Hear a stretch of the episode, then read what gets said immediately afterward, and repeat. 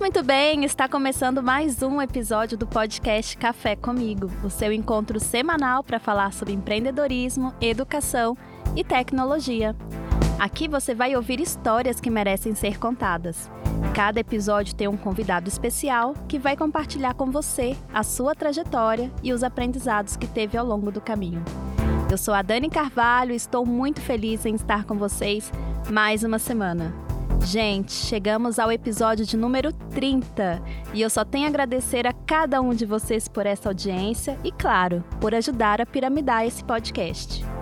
Gente, quero contar para vocês que quem veio tomar um café comigo hoje é o Felipe Matos, que há 10 anos ocupa o crachá de meu amigo pessoal, meu mentor e literalmente quem me trouxe para o mundo das startups. Felipe Matos é hoje uma referência nacional e internacional em empreendedorismo tecnológico e startups. As iniciativas que ele fundou e liderou já apoiaram mais de 10 mil startups e atraíram mais de 600 milhões em investimentos. Bem-vindo, Felipe. Oi, Dani. Que bom estar tá aqui. É... Tô nervoso, igual você, eu acho. Que ela, antes, antes de gravar, a gente estava aqui comentando os nossos nervosismos, porque vai ser difícil separar o profissional do pessoal nessa gravação, né? A gente tem tanta história junto, tantos anos de amizade, né? Pois é. Quem diria que eu teria um podcast aqui, você seria meu convidado. Não é? E cá estamos nós. Pois é. Pro 30. Vamos embora. Eu vambora. escuto desde o primeiro em Muito casa bem, sempre. que bom saber. Bom, Felipe, para começo de conversa, eu quero agradecer pelo seu tempo. A gente custou a combinar uma agenda aqui, mas tenho certeza que vai ser especial. E quero te pedir para começar se apresentando para quem não te conhece. Compartilha com a gente a sua história. Conta para a gente o que, o que o LinkedIn não conta. Quem é você na fila do pão? Ai, essa pergunta. É, bom, eu sou, acho que antes de tudo, Bom, um empreendedor, é, um apaixonado por tecnologia. Desde pequeno eu tenho um fascínio assim por pela computação e não tanto pelo lado técnico em si, né, assim os bits e bytes, mas pelas possibilidades que ela nos traz, né? Então essa comunicação que coloca todo mundo muito mais próximo, né, e, e, e tudo que é, todo o potencial que tem né, essa conexão. Eu é, comecei a programar muito cedo, com 12 anos de, de, de, idade. Aprendi no computador do meu primo, não tinha computador em, em casa nessa época. E meu primo fazia computação, era um pouquinho mais velho. E eu comecei a ler os livros de programação dele. Aprendi a programar em Clipper. Nossa, ninguém deve saber o que é isso, porque era na época. Isso é pré. Era MS-DOS, não era nem Windows ainda. Nossa. Tem muito tempo. Assim e... se entrega na cidade. Pois é. e aí de lá para cá não, não parei mais, né? Então eu é, acabei fundando, né? Eu fiz um. Quando começou a internet, eu criei um site que era um aplicativo. Aplicativo não, né? Não usava essa palavra. Um site sobre tecnologia. Era quase um blog. Também não existia o termo blog na época. Então eu escrevia sobre as novidades do mundo da tecnologia, se fosse hoje em dia, faria um podcast. é, mas, enfim. E aí depois, esse blog acabou me levando para vários lugares, conheci um monte de gente, enfim. E acabei fundando uma empresa que, que criou o primeiro aplicativo móvel da América Latina, lá em 99. Eu estava ainda na escola, no ensino médio, né, no segundo grau na época e tive sócios que eram meus colegas de escola, a gente fundou esse negócio juntos e acabou virando o primeiro aplicativo móvel da América Latina. A gente foi capa de um monte de jornal, foi é, foi uma época muito é, de muita exposição. Eu tinha 16 anos e foi um momento de, de muita euforia, eu acho, no, tanto no mercado de, de startups, a gente estava começando a, o, o auge ali da bolha que depois estourou em 2000, né, a primeira bolha da internet. E a internet móvel estava nascendo, o celular nessa época era um tijolão. Para quem lembra, tem, pior que tem, tem muita gente que nem lembra, né, dessa época. Para você, millennium ou pré-millennium, geração Y que tá ouvindo a gente, o tijolão era um celular bem grandão. que não cabia no bolso, que tinha uma tela pequenininha, monocromática, né, preto e branco, é, que emitia sons é, monofônicos também, né, não tinha caixa de som. É, era um, um, um, outro bicho, só conseguia um ver... Trambolho. Era um trambolho. Só via mensagem de texto pequenininha, né, em, em duas, três linhas de texto. E nessa época nasceu a internet móvel, através da tecnologia WAP, que foi a primeira tecnologia de internet móvel antes das que a gente conhece hoje. E nessa época eu criei um, um site que foi o primeiro no Brasil. E como o celular era pequenininho a tela era pequenininha, a gente basicamente só conseguia dar as manchetes de notícias do dia, previsão do tempo, tantos graus em São Paulo, é, horóscopo, que tinha que ser assim, 150 caracteres no máximo, que era o que dava para rolar. Era quase um SMS. É, era um site de notícias é, atualizado para o smartphone, que não era tão smart naquela época, lá para 99. Deu errado, porque a tecnologia também naquela época não era boa, era muito cara, tinha poucos celulares com esse recurso, então não funcionou. A gente acabou incorporando a empresa numa outra empresa, a gente vendeu para um concorrente na época, que é, foi desenvolver outras tecnologias de internet móvel. Aliás, é, é uma empresa que está aí até hoje, está crescendo muito hoje na era dos chatbots e do WhatsApp, que é a Take, na época TakeNet, é, que foi quem nos comprou. E é, ficamos lá um bom tempo, e lá eu desenvolvi vários aplicativos usando SMS para as operadoras, aprendi muito e voltei a empreender. Depois de um ano mais ou menos na, na TakeNet, eu recebi um convite do Paulo Renato, que você conhece. Antes de ir para a TakeNet, a minha empresa ficou incubada na incubadora de empresas da UFMG. Eu estudava no colégio técnico da UFMG e é, a empresa acabou indo para essa incubadora. E o Paulo Renato era o gerente da incubadora. Então ele assistiu todo o sucesso que foi essa empresa lá, lá no começo. Teve um sucesso de mídia muito grande. O nome da incubadora acabou também é, sendo muito exposto, tendo muita exposição positiva na mídia. E aí ele assistiu todo esse processo, a gente se conheceu, nos tornamos amigos. E depois de vender a empresa e estar um tempo na TechNet, ele me chamou para dizer que estava com um projeto de criar uma aceleradora. E nem ele sabia o que era isso, e, nem a gente, assim, era um nome novo para um, um termo de alguma coisa que a gente imaginava que precisava ser criada porque ele entendia que a incubadora, naquele momento, não conseguia prestar o suporte adequado para os empreendedores, principalmente os empreendedores da universidade, que eram, em sua maioria, pesquisadores, né, tinham um, um perfil muito técnico é, e uma necessidade de apoio na área de negócios que muitas vezes a incubadora não dava, né? A incubadora dava um espaço físico, dava ali uma capacitação, um apoio, mas não tinha um trabalho de empresariamento da tecnologia junto com os pesquisadores, que era justamente o que a gente queria fazer, o que ele queria fazer. Ele tentou fazer dentro da universidade, não teve muito sucesso por todas as questões políticas, burocráticas, orçamentárias, e aí ele decidiu empreender. Então decidiu sair da universidade para montar essa aceleradora que foi batizada de Instituto Inovação. E ele me chamou para ser sócio e eu topei. Eu estava com 18 anos nessa época. E aí fui ser um dos sócios fundadores do Instituto Inovação. Nós chegamos a ser sete sócios depois, outros foram, foram chegando. E foi um período incrível, assim, porque o Instituto Inovação nasceu lá em Minas, né, em BH. Foi quando a gente se conheceu, né, Dani? É. é e... Nossa, tá passando um filme na cabeça aqui. e aí o Instituto de Inovação acabou se ramificando, né? Ele criou, criou vários negócios. Então, a gente começou com essa aceleradora, depois a gente descobriu que acelerar era muito mais difícil do que a gente imaginava, gastava muito mais tempo e mais dinheiro do que a gente poderia dispor. E aí a gente começou a prestar serviços, né?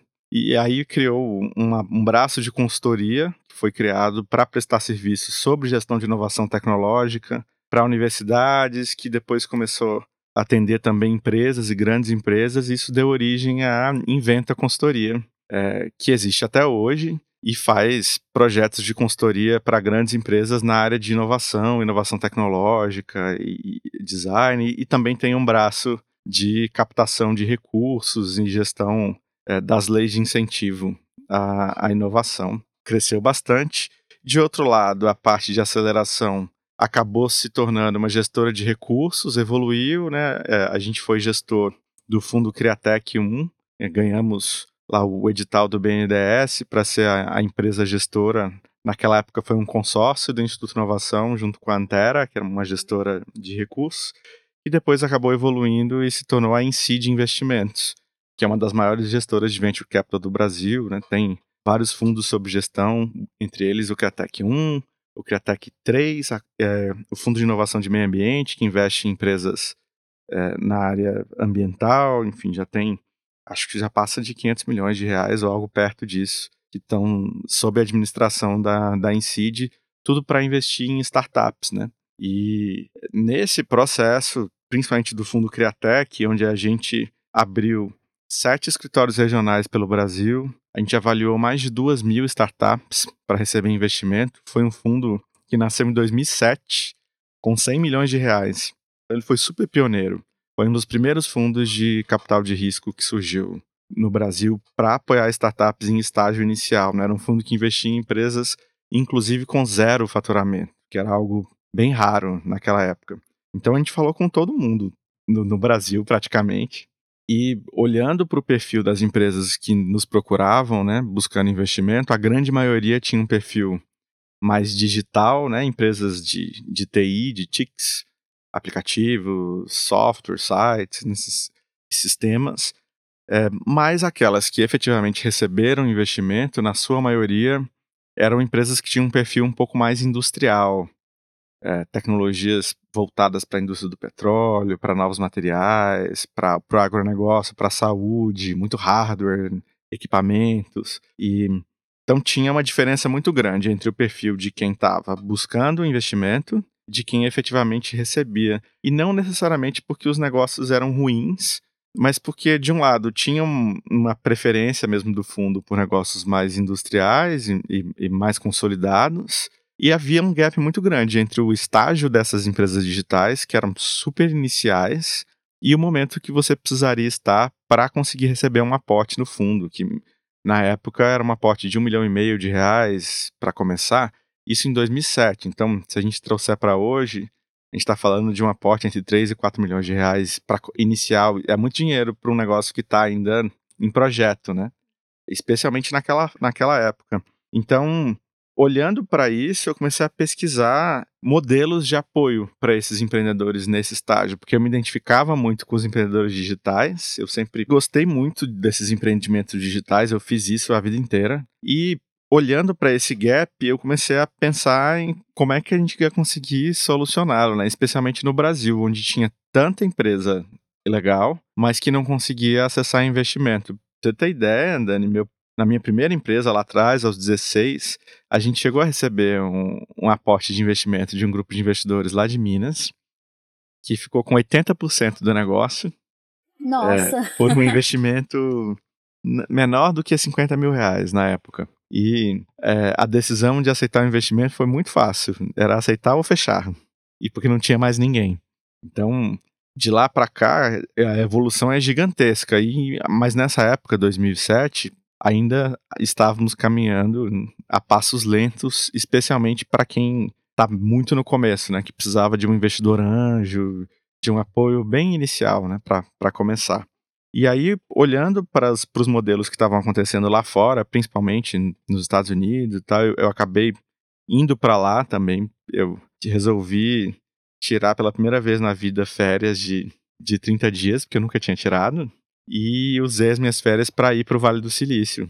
Pela primeira vez, foi 2009, para conhecer é, como é que funcionava um ecossistema onde esse, esse apoio às empresas iniciantes acontecia bem, né? E era uma época que pouca gente ia para o Vale, assim, você não tinha...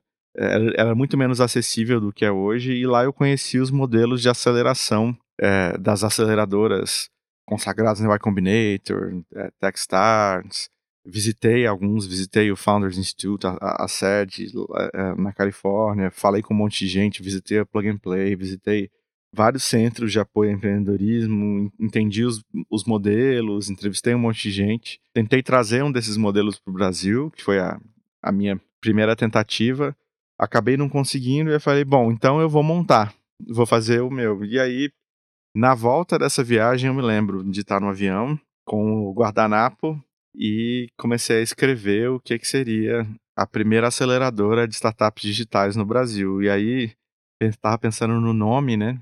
Saiu nesse voo, Startup Farm, com a ideia de ser uma, uma fazenda de startups, né? Uma coisa orgânica, que tem a ver com o capital semente, como é que a gente cultiva essas sementes, né? Então vamos criar uma fazenda. Nossa, eu lembro dessa sua volta, dessa viagem. Eu lembro de você apresentando o Vale do Silício, as empresas, os costumes, como que as pessoas se relacionavam. É, e para mim, para mim foi um mundo novo que se abriu ali. Tipo, como assim, né? Não tô. Nem, nem sabia que, que isso tudo existia. É, pra mim também, assim, foi muito forte o choque de cultura, né? Porque, assim, é, é mais fácil falar isso hoje. A gente tá aqui num prédio inteiro, né? Nosso estúdio no, no Inovabra, que é dedicado a empreendedorismo no Brasil e nem é o único. A gente tem vários em São Paulo e outros pelo Brasil inteiro. Nessa época não tinha nada, tirando as incubadoras que eram muito menores, mais acadêmicas, mais restritas, você não tinha um ecossistema de fato no Brasil, né? E foi muito forte entender lá é, é, como isso funcionava e ver centenas ou milhares de empreendedores juntos, um monte de evento acontecendo todo dia, as pessoas se ajudando, trocando contatos, é, e todo o ecossistema funcionando, né, com investidores, com prestadores de serviços especializados e todo o apoio para ajudar quem precisava começar e construir o seu negócio, né? Então, engraçado que naquela época, às vezes eu encontrava alguns brasileiros que também estavam lá. Hoje tem muito mais, mas na época eram poucos. E quando eu os encontrava, a gente naquele deslumbramento, né, de ter o primeiro contato com o Vale, todo mundo, uau, que incrível, quero ficar aqui, né? Eles diziam. E eu falava, uau, que incrível, quero fazer isso no Brasil. O meu desafio, ele sempre foi como é que a gente pega aquele ambiente, né, aquela cultura, né, e traz para cá, não necessariamente tentando reproduzir, né, porque acho que a questão não é copiar Vale do Silício, mas trazer alguns elementos ali de, de inspiração, de, de coisas que funcionavam lá muito bem, e como é que a gente produzia é, esse tipo de interação aqui para fazer funcionar. E aí o elemento cultural para mim era muito importante e foi uma das coisas que permeou a maneira com que é, eu decidi construir o programa de aceleração da Farm, né? Muito com um componente muito grande de educação e capacitação, mas suporte assim. Né? Então a gente criou o conceito dos farmers, que são os empreendedores que também são fazendeiros ali, né, das suas startups, e um programa que foi muito desenhado para permitir a colaboração entre eles e entre as, as outras pessoas, entidades do ecossistema. Né? Então foi a primeira vez que a gente ouviu falar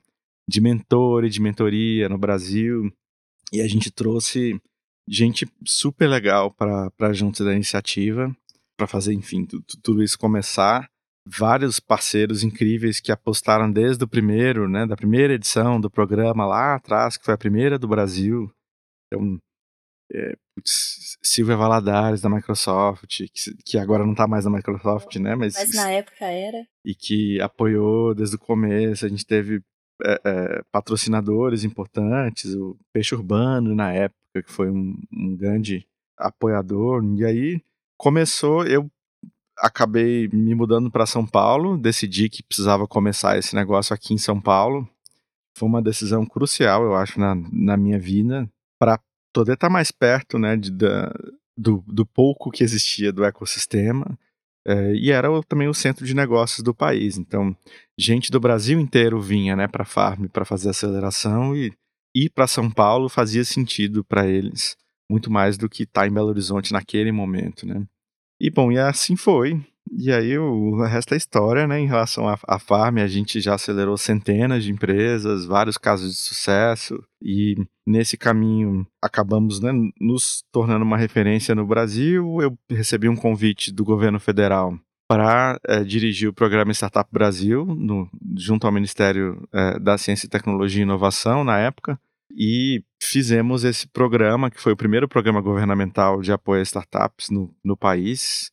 Geri um orçamento de 40 milhões para apoiar startups, também com vários parceiros, feito em parceria com aceleradoras privadas no Brasil inteiro. Então, foi um, uma aliança público-privada, né? É, uma parceria público-privada, na verdade, e, e, com todos os seus desafios né, de se fazer isso dentro do setor público. Aprendi muito. Você se lembra bem dessa época, porque nós trabalhamos juntos, em, é, não só na Farm, mas também depois no Startup Brasil, né? E foi um período de muito trabalho, de muito aprendizado, muito difícil, assim, muito dolorido também, mas muito feliz é, dos todos os resultados, assim, do impacto, né? Foi um momento de maximizar o impacto que a gente é, pôde gerar, né? Ou poderia gerar para o ecossistema de empreendedorismo no Brasil. E hoje você está na Inloco, né? Conta um pouquinho aí desse, desse momento, o que, que você está fazendo lá, o que, que te levou depois de apoiar tantas startups trabalhar numa startup que é a Inloco. Legal, pois é. Hoje eu tô na Inloco. Teve, ainda nesse Inter teve Dynamo.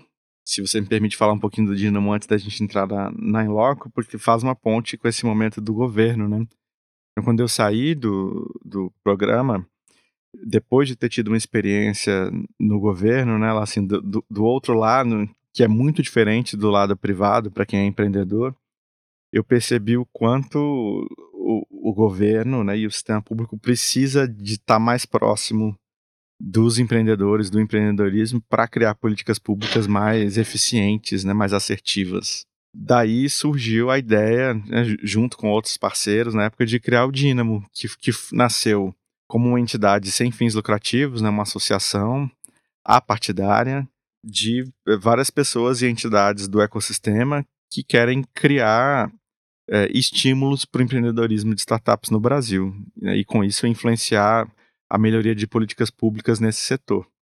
Mas enfim, aí fiquei um tempo depois da saída do Startup Brasil, eu teve a criação do Dynamo, que foi é, uma entidade muito mais de apoio ao ecossistema, né, de voluntariado, pro, pro bono e tal, para apoiar. E eu voltei para a Startup Farm, fiquei um tempo lá, mas era um momento, acho que já de fechar um ciclo, sabe? Então, a história também tem, tem sempre teve, teve seus lados difíceis, né? Foi um momento tenso na, na minha vida. Eu passei por um processo de burnout, de depressão. Escrevi um pouco sobre isso até. Acabei parando, né? Na verdade, tive que parar, porque quando você tem burnout, não é uma escolha, se o corpo te para por você. E aí fiquei um tempo, então, nessa pausa, num período meio sabático, aí viajei, enfim, desanuviei, foi um momento de muita reflexão. E um momento que eu aproveitei também para escrever o livro, que eu, eu, eu, queria há muito tempo escrever um pouco sobre a minha história e sobre os aprendizados nessa jornada, assim, mais de 10 mil startups apoiadas, então escrevi o livro 10 mil startups, comecei a é, olhar um pouco mais para esse lado de, de educação e de apoio ao ecossistema, mas aí chega uma hora que você começa a se coçar, né, como bom empreendedor, de qual é o próximo passo. E aí eu decidi que queria um desafio novo, né? Então, eu já tinha trabalhado é, a vida inteira como empreendedor, já tinha trabalhado na área de investimentos, já tinha trabalhado no setor público, com é, é, apoio a empreendedorismo, no terceiro setor, com o Dínamo. Então, achei que era o momento de não só apoiar startups do zero a um, né, naquela fase inicial, mas também de estar tá mais, mais perto de uma startup que tivesse numa fase de crescimento acelerado, né, do um ao mil, né, e aí comecei a ver muitas startups interessantes no Brasil que estavam naquele momento crescendo. A que me chamava mais atenção era a Inloco, então, eu fui mentor da Enloco lá no comecinho, em 2011, no Desafio Brasil, um dos primeiros eventos de apoio ao empreendedorismo que surgiram. É, sempre gostei muito do time de empreendedores. É uma empresa que me surpreende muito até hoje pela sua resiliência, assim, sua capacidade de se renovar, se reinventar e crescer. E tem uma tenacidade assim dos empreendedores que vieram de Recife, no Nordeste, muitos empreendedores. Chegaram, eram sete fundadores um número muito grande de sócios, a grande maioria da área de TI, sem experiência nenhuma é, em outras empresas, na área onde eles iam começar. Então, assim, tinha tudo, eu falo que tinha tudo para dar errado. E ainda assim eles conseguiram criar um negócio que se tornou muito grande já, né, no, no Brasil, usando tecnologia de geolocalização, que é uma tecnologia desenvolvida por eles na universidade, uma das mais avançadas do mundo, que faz geolocalização para smartphones indoor, né, dentro de ambientes fechados, onde o GPS não funciona muito bem, e que hoje está presente em mais de 60 milhões de celulares no Brasil e crescendo para o mundo inteiro. Então achei que era hora de me juntar a uma empresa que tivesse nesse momento de crescimento e eu admirava já muito a Enloco. Fui falar com eles e era, era a primeira da minha lista, assim, eu fiz uma listinha e eu tenho até a foto dessa lista para provar. uma listinha com várias startups que eu achava interessantes e com quem eu queria me relacionar. A Enloco era a primeira, foi a primeira com quem eu falei. E aí eu nem cheguei a conversar muito com as outras, porque já deu certo. E aí tô lá até hoje. E hoje responsável, já tive responsável pela área de produto, por parcerias. Hoje estou responsável é, pela expansão, olhando para alguns projetos internacionais e também para clientes estratégicos, né, grandes aplicativos que são clientes da Enloco que usam essa tecnologia. Legal. Eita, muita história, é hein? É muita coisa. Nossa, ficou falamos... passando um filme aqui na minha cabeça. Já falamos um monte, Dani. Eu não sei quanto continuar. tempo, como é que vai ser isso. Quem está assistindo, espero que esteja acompanhando. Vamos lá. Bom, Felipe, você é, se define como empreendedor, né? É, e também você tem apoiado todo esse movimento de empreendedorismo digital no Brasil. E eu queria te perguntar, o que é empreender para você? Empreender, eu acho que na sua essência é uma forma, eu acho que é quase uma forma de libertação, sabe? Porque quando você empreende, e aí empreender, para mim, está no sentido de, de criar, né? Fazer, criar alguma coisa. Então, a partir de um problema, é, de, desenvolver uma solução, criar uma solução, né? Empreender é isso, resolver problemas. E aí acho que você pode empreender na sua vida, dentro do, do, de uma empresa, como funcionário, ou criando um negócio. Né? Empreender é muito mais do que criar um negócio, resolver problemas, mobilizar né, recursos é, em prol de uma visão né, que é solucionar algum problema. Um, e, e eu acho que isso tem uma, é uma forma muito poderosa de encarar a vida e os problemas, né? Você se coloca como empreendedor, como agente da mudança, né? Como o, o dono da própria vida e, e, quem vai ter que se mexer para resolver as coisas. E eu gosto muito dessa visão que é muito diferente de uma postura de se colocar de vítima das circunstâncias, né? Sejam elas quais forem, ainda que a gente não pode usar esse discurso para justificar situações onde, de fato, muita gente tem pouco acesso a muitas oportunidades e a gente tem que tomar cuidado com esse discurso para também não deixar de olhar para questões de, de, uma desigualdade muito grande de acesso a oportunidades que a gente tem que resolver no país e no mundo. Mas, independente disso, acho que a visão empreendedora é uma visão muito libertadora, porque ela te coloca como o senhor da própria vida ou a senhora da própria vida e um agente de transformação, né, capaz de mudar a vida. E acho que o empreendedorismo é uma das principais ferramentas hoje de transformação da sociedade, né? Porque através dele a gente cria uma série de soluções para os problemas que vivemos hoje, né? E é também uma grande ferramenta de ascensão social. Né? Eu acho que é uma das principais. Se você, além de, sei lá, ser um herdar, ser um herdeiro de, de alguém, assim, para você se, se tornar ascender socialmente, né? É, acho que poucas formas são tão eficazes como o empreendedorismo, né? Ou você vai herdar, ou vai, sei lá, ser jogador de futebol, ou, ou artista, enfim, muito bem sucedido, tem um grupo pequeno deles, ou vai empre empreender, né? É, é difícil na carreira tradicional você ter uma ascensão muito grande, né? é, embora aconteça também, mas acho que de forma geral o empreendedorismo ele é uma ferramenta de transformação da própria vida e da vida das outras pessoas importante. E acho que através do empreendedorismo você constrói a sua própria realidade, né? Então, se você está numa empresa em que você não gosta da cultura, quando você empreende, cria uma empresa, você determina a cultura, né? Então, eu acho que é também um pouco dos seus valores impressos no mundo, né? É, construir o mundo que a gente gostaria de, de viver, né? Acho que através do empreendedorismo a gente tem a oportunidade de fazer isso. Nossa, você falou, né, de, de cultura e empreender, me lembrou, como diz a Camila Reis, né, o Instituto Inovação tem um ar que nos acompanha, né?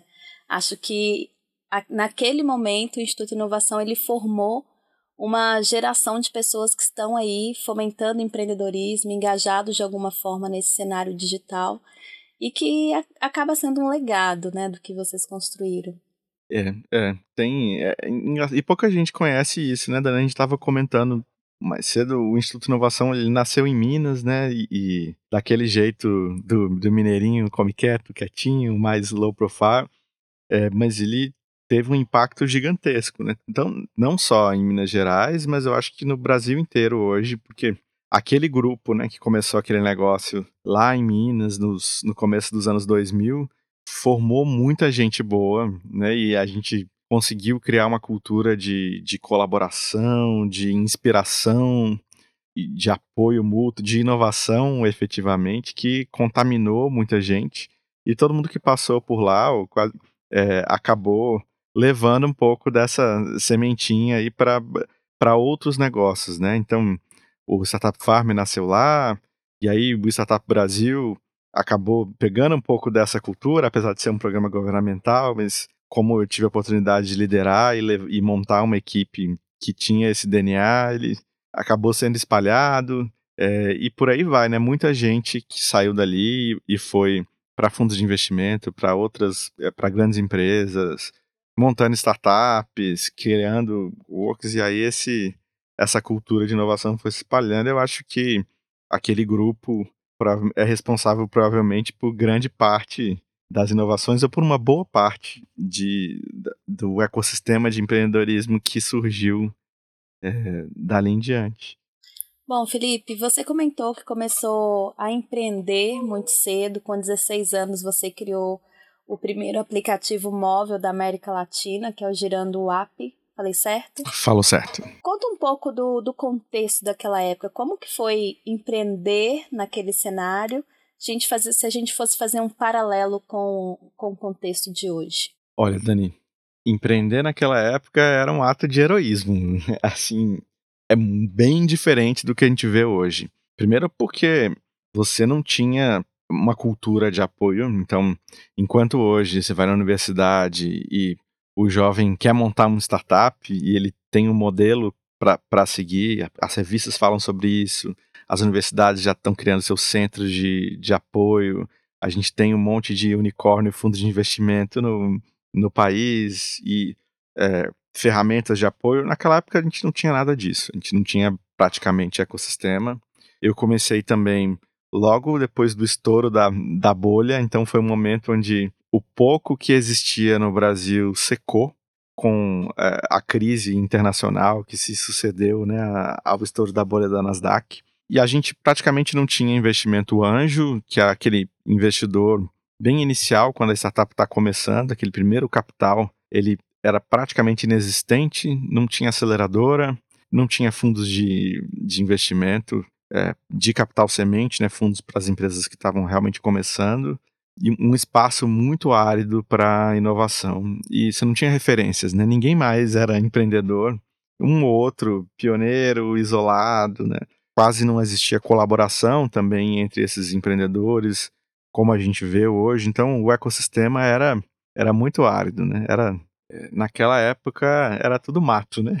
Então acho que foi um momento de acompanhar também o nascimento da internet no Brasil e no mundo. Na internet comercial no Brasil começou lá em 1995, 97 para as pessoas é, comuns assim né, terem acesso via conexão de escada.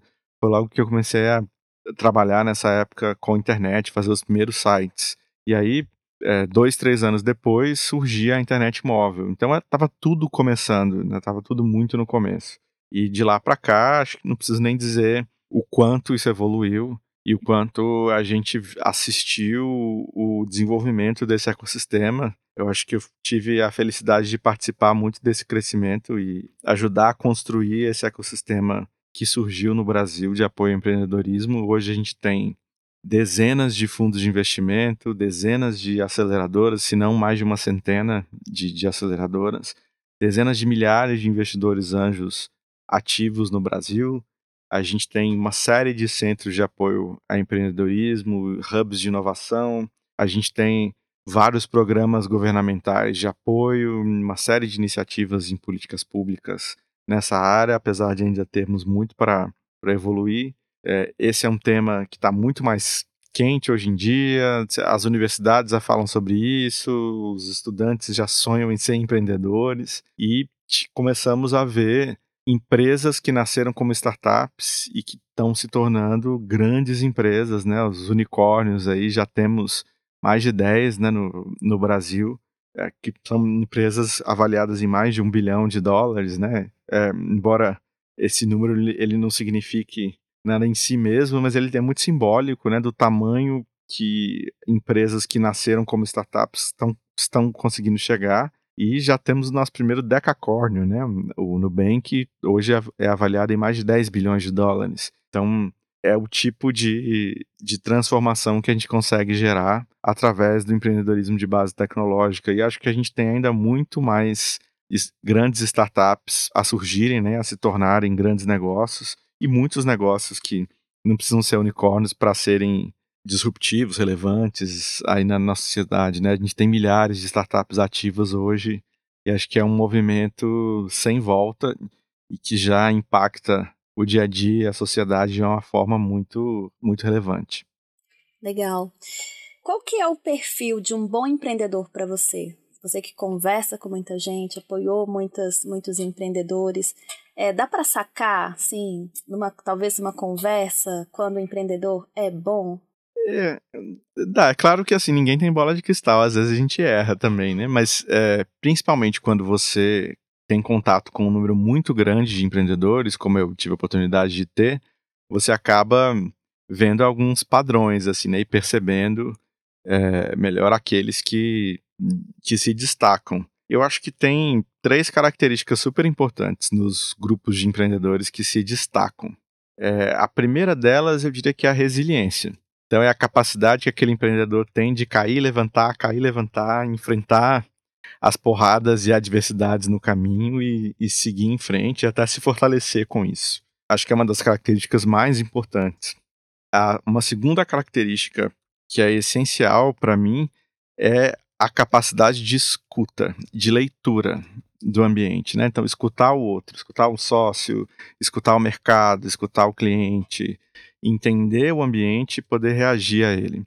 Porque senão, esse empreendedor resiliente, ele vira um cabeça dura, né? Que é, não escuta ninguém, que acredita que a sua ideia é a mais linda do mundo e acaba não, não sendo capaz de se adaptar e, é, e ter essa flexibilidade, que é algo também super importante. Então, essa capacidade de ouvir e se adaptar é, do empreendedor, ela é crucial. E a terceira, tão importante quanto as outras, eu diria, é a capacidade de liderança. Eu acho que essa talvez seja a principal. Né? As outras são super importantes também, mas a, a, o bom líder é aquele que consegue ter uma visão né, sobre um, algo que ele pretende construir, um, um, problema que ele quer ver solucionado, enxergar essa visão e mobilizar os recursos em, em volta, né? conseguir trazer pessoas para comprar essa visão, para embarcar nesse sonho, convencer é, é, gente, e no começo é muito difícil fazer isso quando você não tem nada, né? Uma startup começa muitas vezes a partir do nada, a partir de uma visão, de um sonho, de uma ideia. E aí a liderança do empreendedor é essa capacidade de, a partir dessa visão, conseguir comunicar ela, construir esse, esse sonho, comunicar para sócios, investidores, mentores, enfim, e mobilizar todos esses recursos em direção a essa visão. Então, liderança, resiliência e capacidade de escuta e adaptação, acho que são os, as características principais. Bom, esse podcast tem falado muito sobre startups, mas eu deixei para fazer essa pergunta para você. O que é uma startup, Felipe? Conta pra gente, afinal de contas, o que é uma startup e qual é o impacto que as startups têm no nosso dia a dia?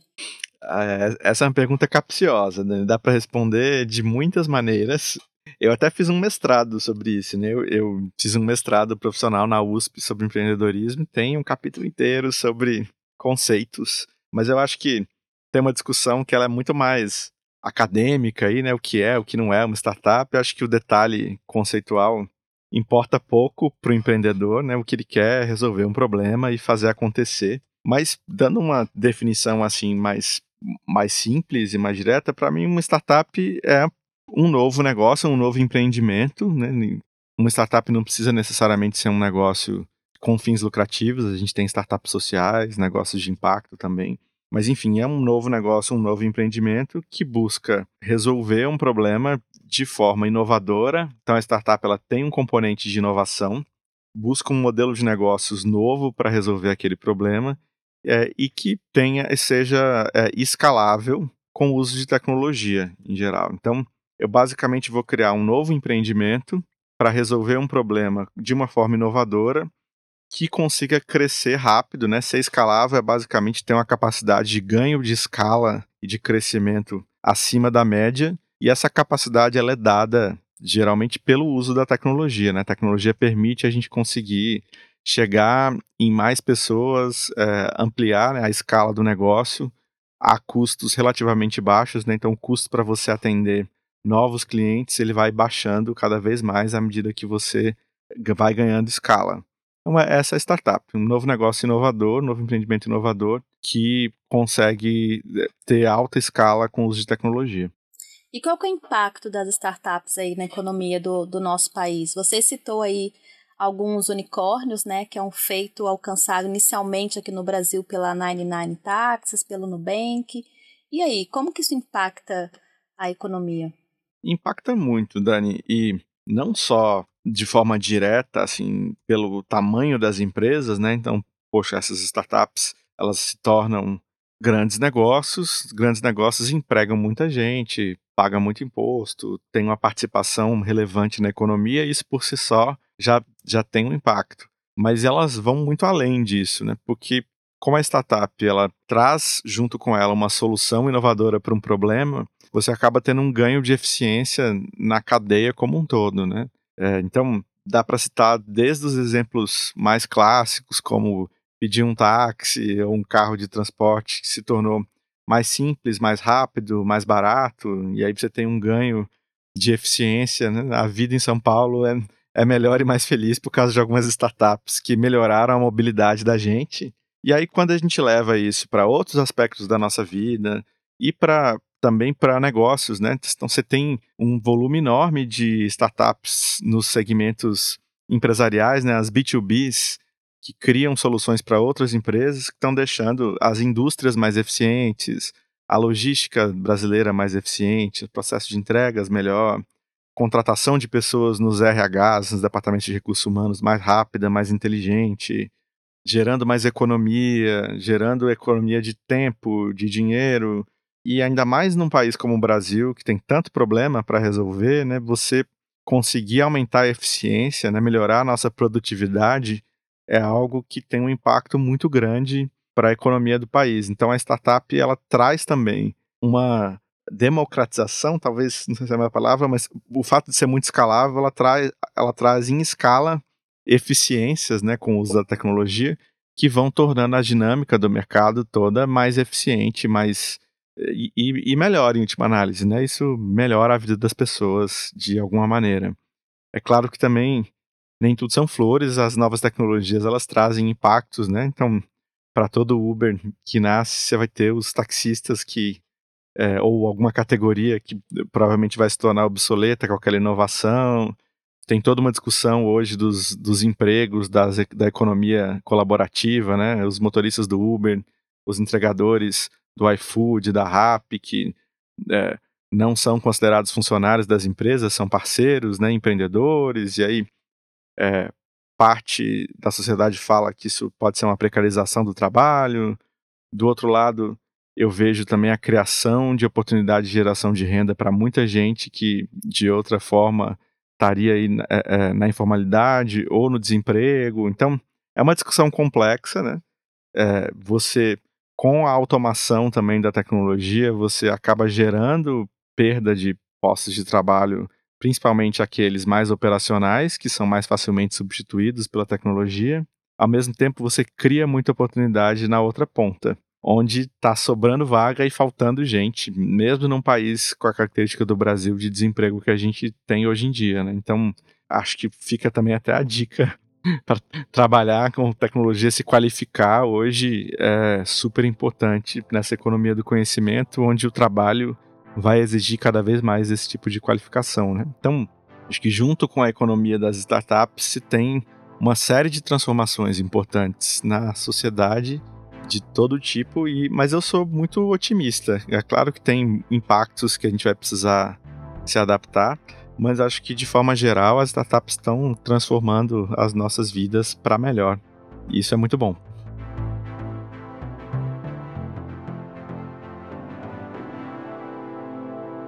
Bom, Felipe, eu queria trazer aqui na lembrança, lá no comecinho da Farm, quando o programa era itinerante, é, sei lá, moramos nômades em é, São Paulo, Rio, Campinas, Floripa, várias BH. cidades, BH. E lá no comecinho a gente ficava procurando, né, líderes locais, né, como o André Otra em Floripa, por exemplo, é, chamar as iniciativas para para falar sobre startups. A gente montava o café com a Startup Farm no começo, né, quando pouco se falava em startups.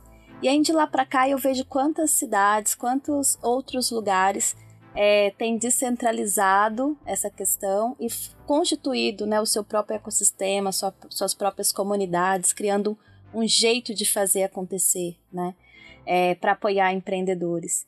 E aí eu aprendi com você que a melhor maneira de apoiar uma, uma comunidade é criar casos de sucesso, né?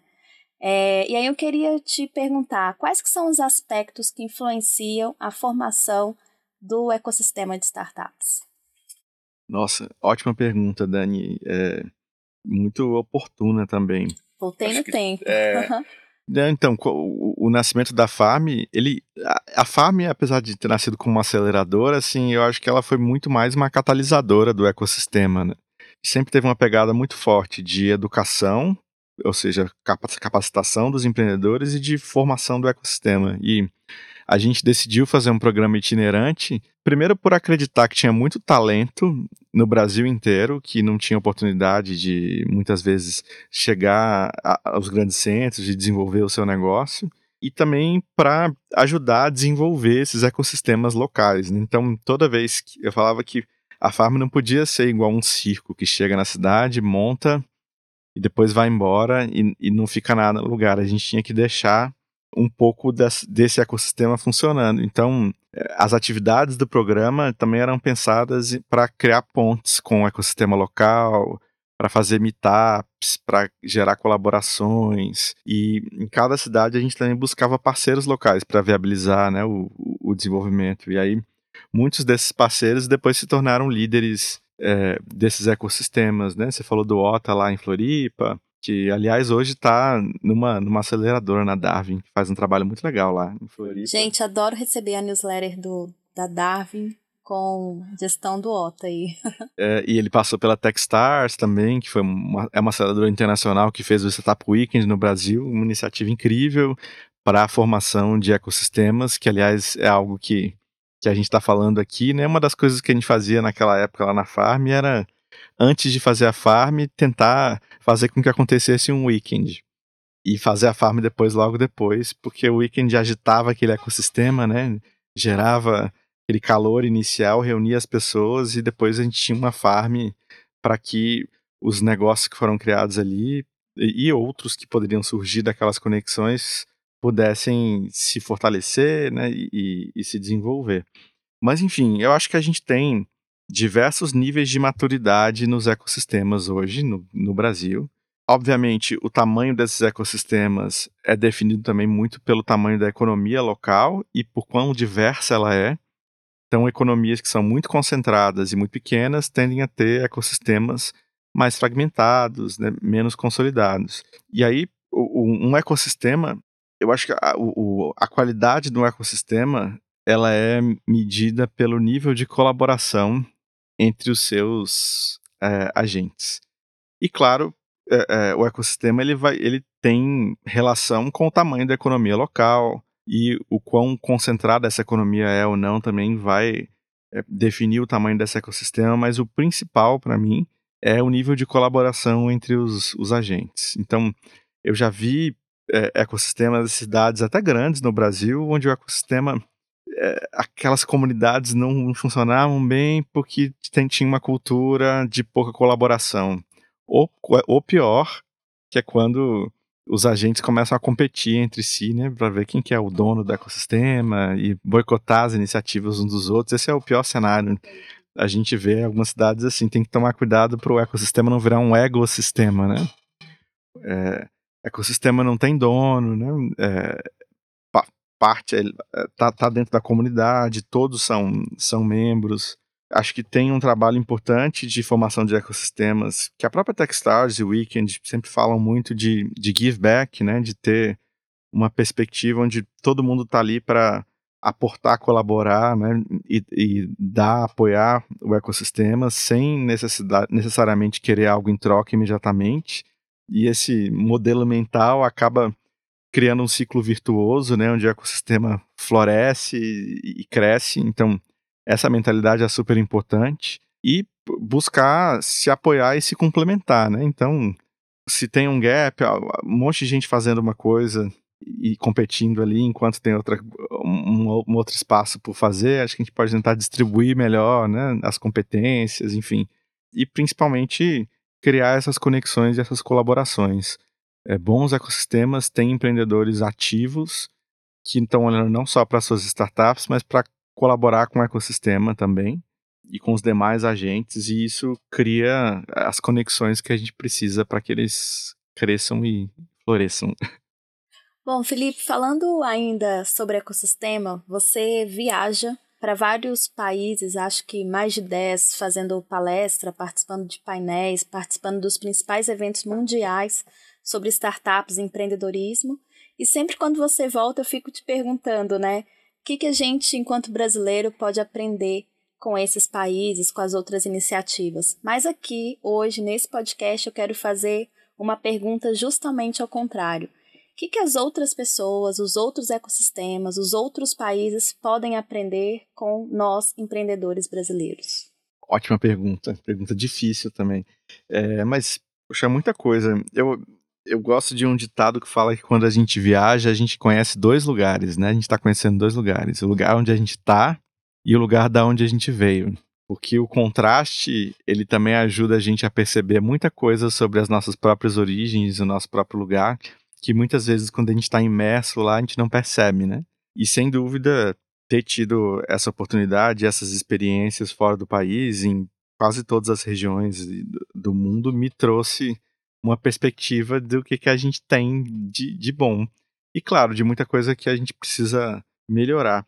Eu acho que, por exemplo, olhar para a realidade sul-coreana e de alguns países asiáticos que têm recurso, mas tem uma questão de cultura muito forte de hierarquia, de respeito aos mais velhos, e onde, de certa forma, a juventude até está um pouco podada, assim, tolhida, tem que seguir um modelo, tem uma pressão muito grande de, é, de um modelo a ser seguido, isso acaba bloqueando muito a iniciativa, a criatividade, a proatividade eu vi isso em países como Malásia, como Coreia do Sul, e eu acho que é algo que a gente tem de muito bom aqui no Brasil, que é essa criatividade do brasileiro e esse empreendedorismo que já está um pouco na, na veia, né? A gente é um país muito empreendedor. Falta, claro, é, democratizar o acesso a oportunidades para que esse empreendedorismo tenha mais impacto, né?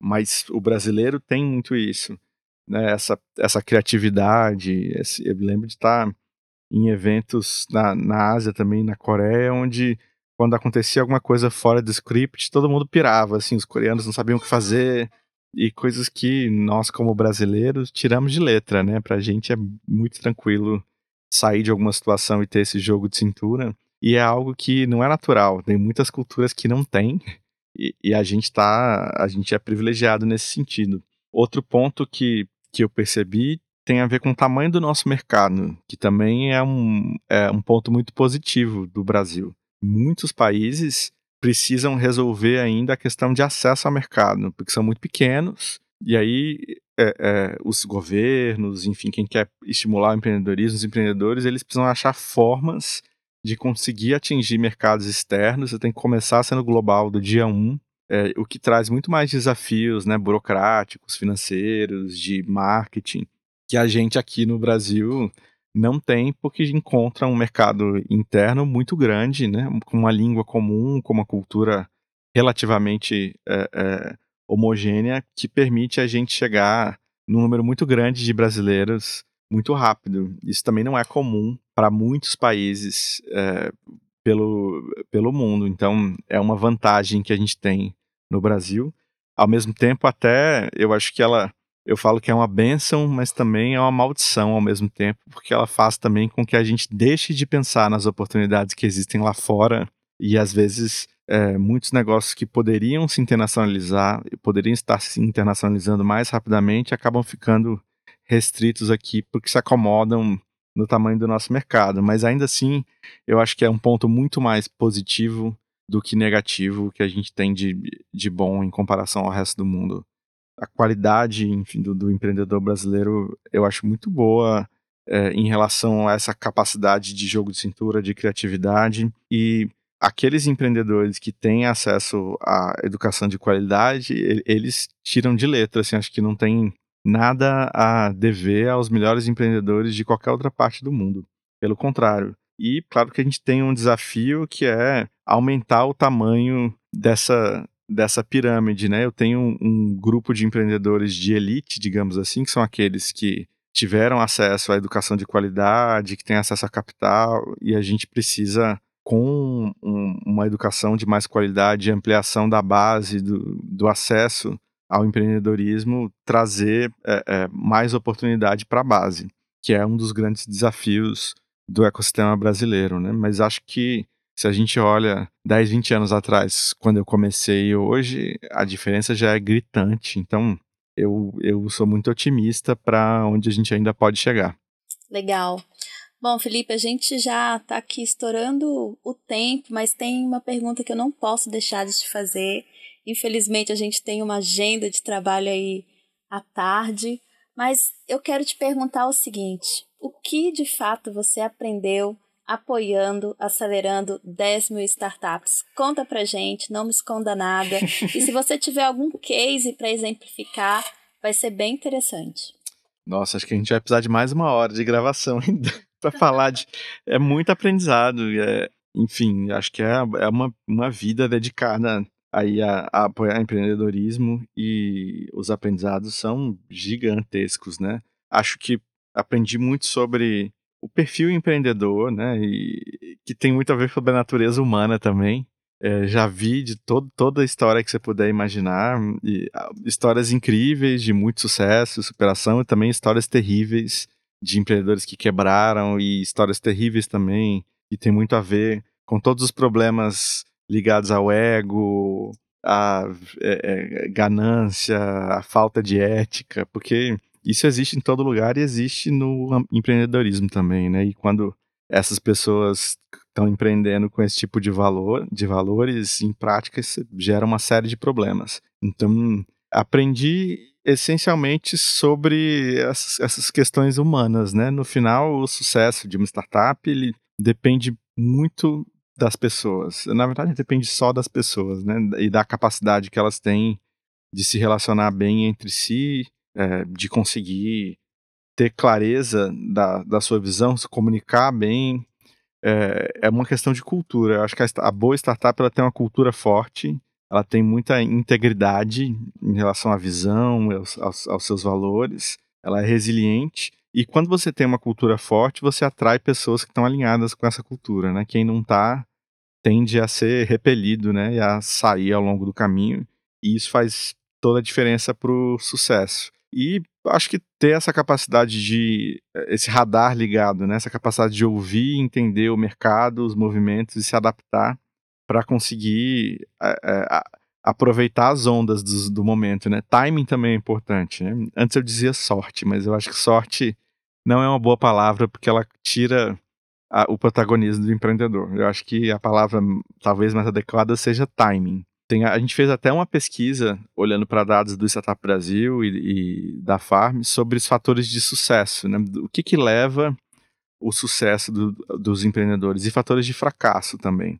E o que a gente descobriu é que eu consigo explicar o fracasso com alguma facilidade. Então, tem vários fatores que, se acontecerem, vão aumentar as chances daquela startup dar errado. Mas o sucesso é bem mais difícil de explicar. É, Conta os... um pouco mais sobre esses, esses fatores que têm a ver com o fracasso. Então, é, startups que têm, é, é com entrepreneur, né, um empreendedor único, a chance de fracasso é bem maior. Startups com sócios que são concentrados numa área de conhecimento, só tem developers e técnicos, ou então só tem gente de negócio, a chance de sucesso é menor. Startups que levam muito tempo para validar o seu modelo de negócio, quando passa de é, é, 180 dias, perdão, quando passa de 380 dias, que é mais ou menos um ano e meio, a chance de insucesso começa a aumentar muito, a maioria das startups começa a quebrar a partir desse tempo, então tem uma janela ótima ali para validar o modelo de negócio. Startups que têm um cap table muito desproporcional, cap table é a expressão que a gente usa para dizer sobre a proporção de ações, participação percentual em ações da empresa de cada empreendedor. Então, se tem startup que um sócio tem 95% e os outros 5% têm 1% cada um, a chance de insucesso é bem maior dessa startup em comparação com outras que têm um cap table mais saudável, com uma distribuição um pouco mais uniforme.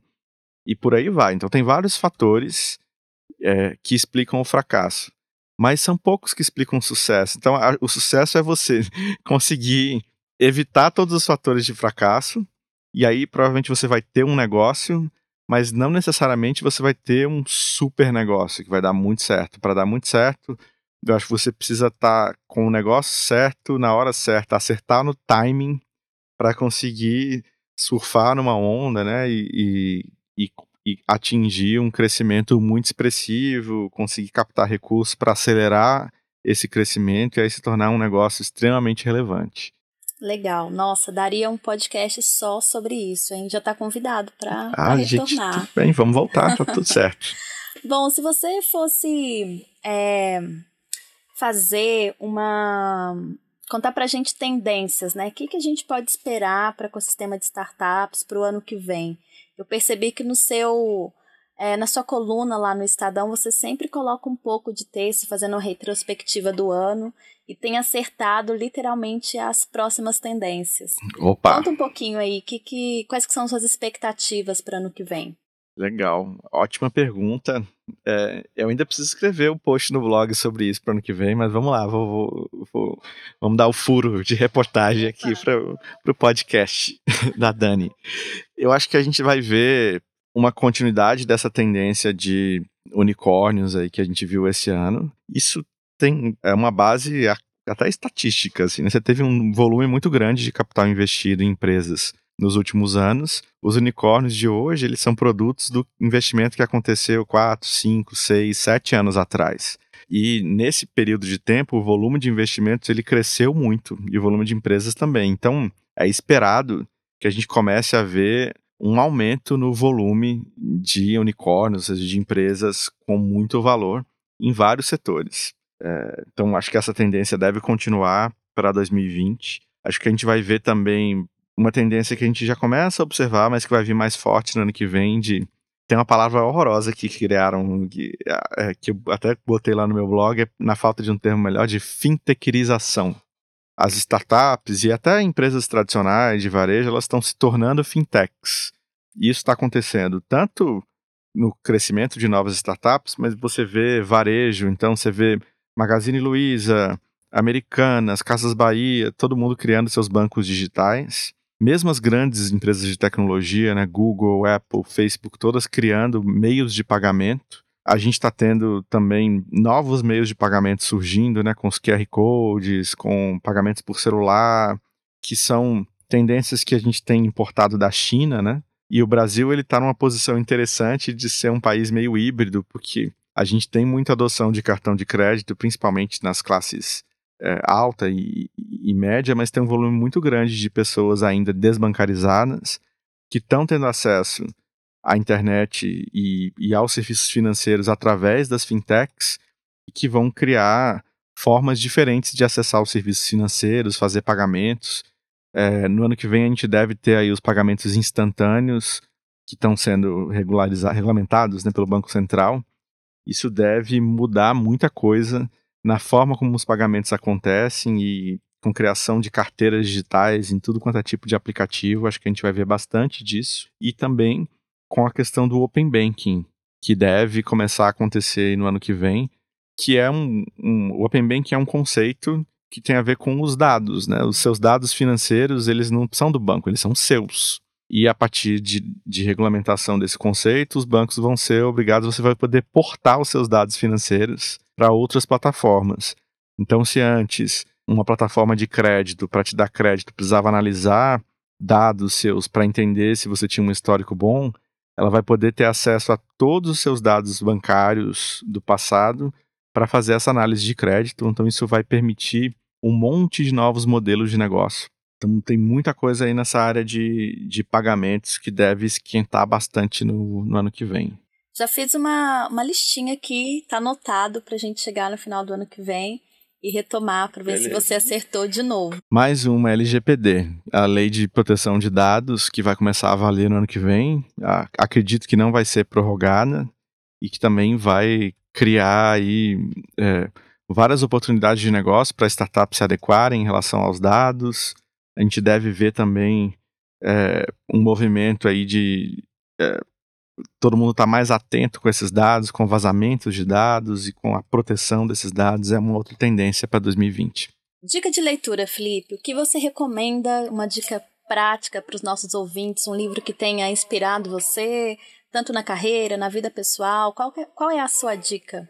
Um livro que me inspirou muito, assim, que fez muita diferença no começo da minha carreira. Eu li novo, eu li com uns 16 anos e ele mudou a forma com que eu vi os empreendimentos. Foi o Virando a Própria Mesa, do Ricardo Semler, que eu gosto muito, recomendo.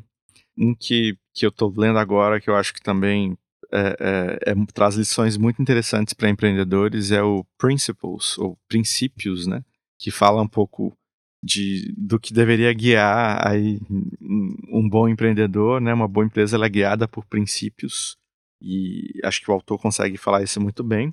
E mais, não posso deixar de fazer meu jabá aqui, né? Falar do, do 10 mil startups, que é um livro que eu escrevi para falar um pouco sobre esses aprendizados aí acelerando e apoiando milhares de startups ao longo dos anos, resumindo um pouco dos principais aprendizados, e ele é estruturado de uma forma muito prática, assim, com um guia passo a passo para quem quer empreender. É, então, vai desde como é que monta a sociedade, como é, é, valida uma ideia, como é que constrói um MVP, como capta investimento, enfim, todas as etapas do processo ali do, do zero a um para construir uma startup. Então, 10 mil startups fica de dica para quem tiver a fim de empreender ou quiser conhecer mais sobre esse universo do empreendedorismo, né? Bom, Felipe, antes de, de terminar, eu queria te perguntar o que te move. Ai, é, essa é uma pergunta também super profunda. E eu já respondi ela de várias maneiras diferentes. Acho que a gente vai também amadurecendo, né? E refletindo. Eu quase todo dia reflito sobre isso, o que me move, né?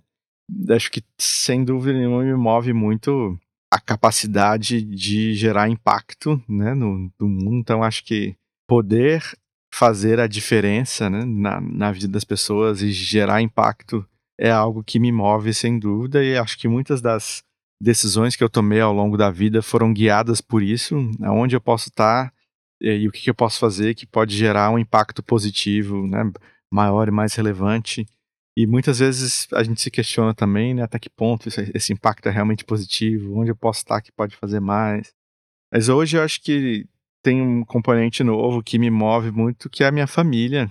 É, eu me tornei pai esse ano e foi uma experiência nova, também foi um processo muito bonito, né? Foi, foi um processo de adoção também, onde o, o Luiz, meu filho, chegou nas, nas nossas vidas. Ele já chegou com cinco anos, então já veio carregado de, de, de uma história, de uma personalidade. Então, aprendo muito todo dia com ele e, e me move muito estar com ele, né, e pensar que eu tô aqui é, para deixar um mundo melhor para ele, né, e para a geração dele. Então essa sensação de, de continuidade, né, que o, o, o mundo continua e a gente está contribuindo para essas próximas gerações, tentando contribuir de uma maneira positiva.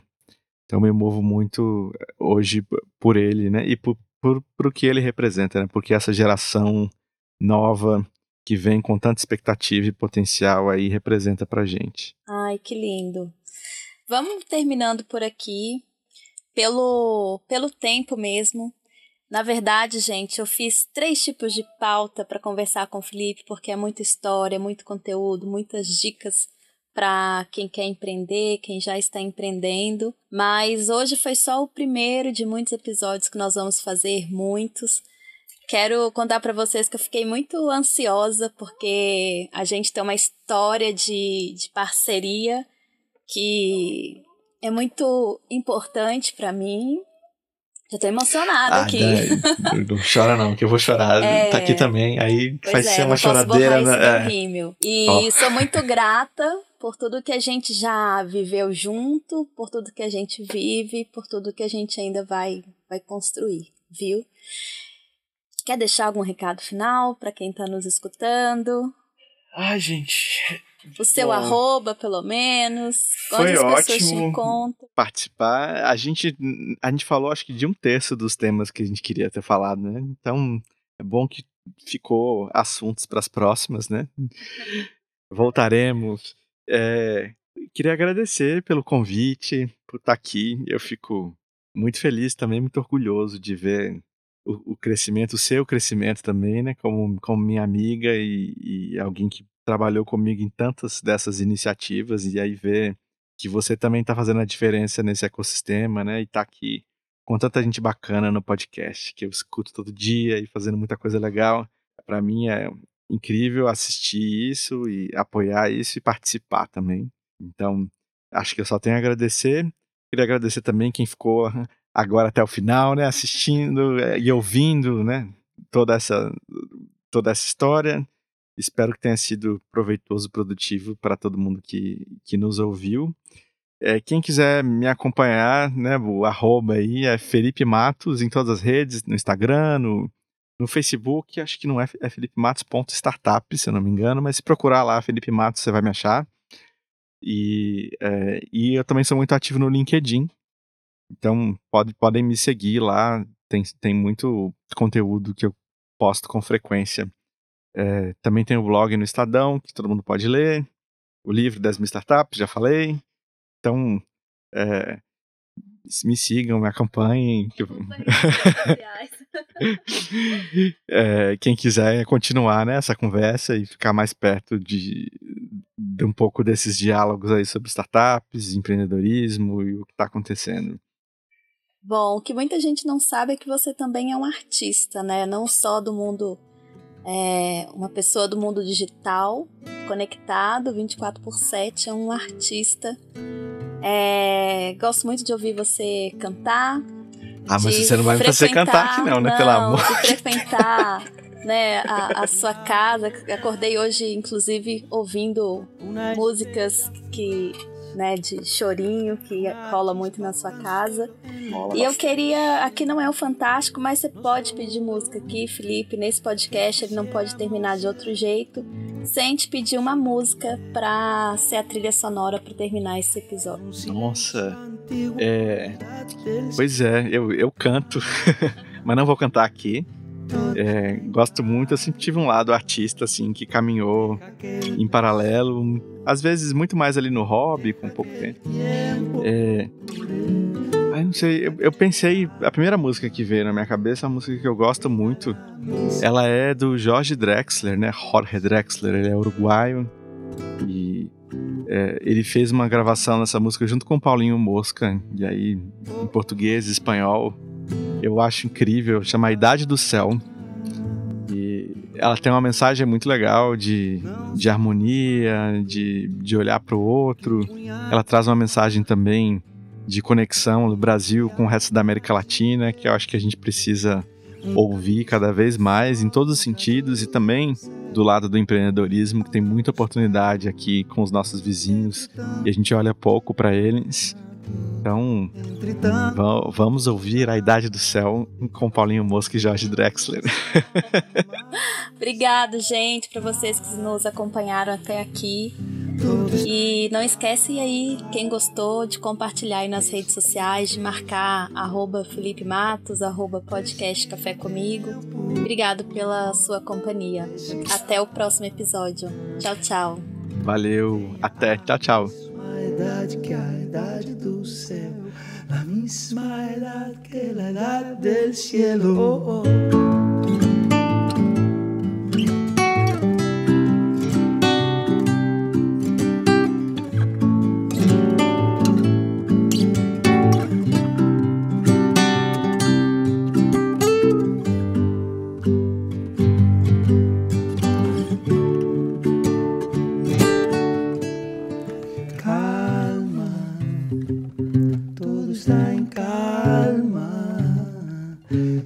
cupid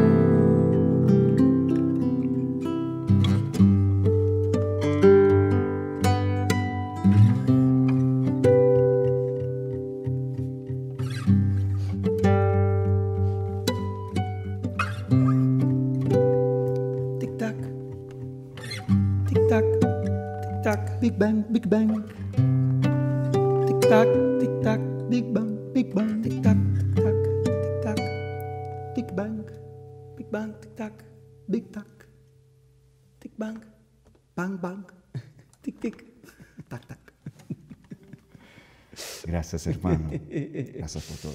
No, gracias a ti, sí. querido.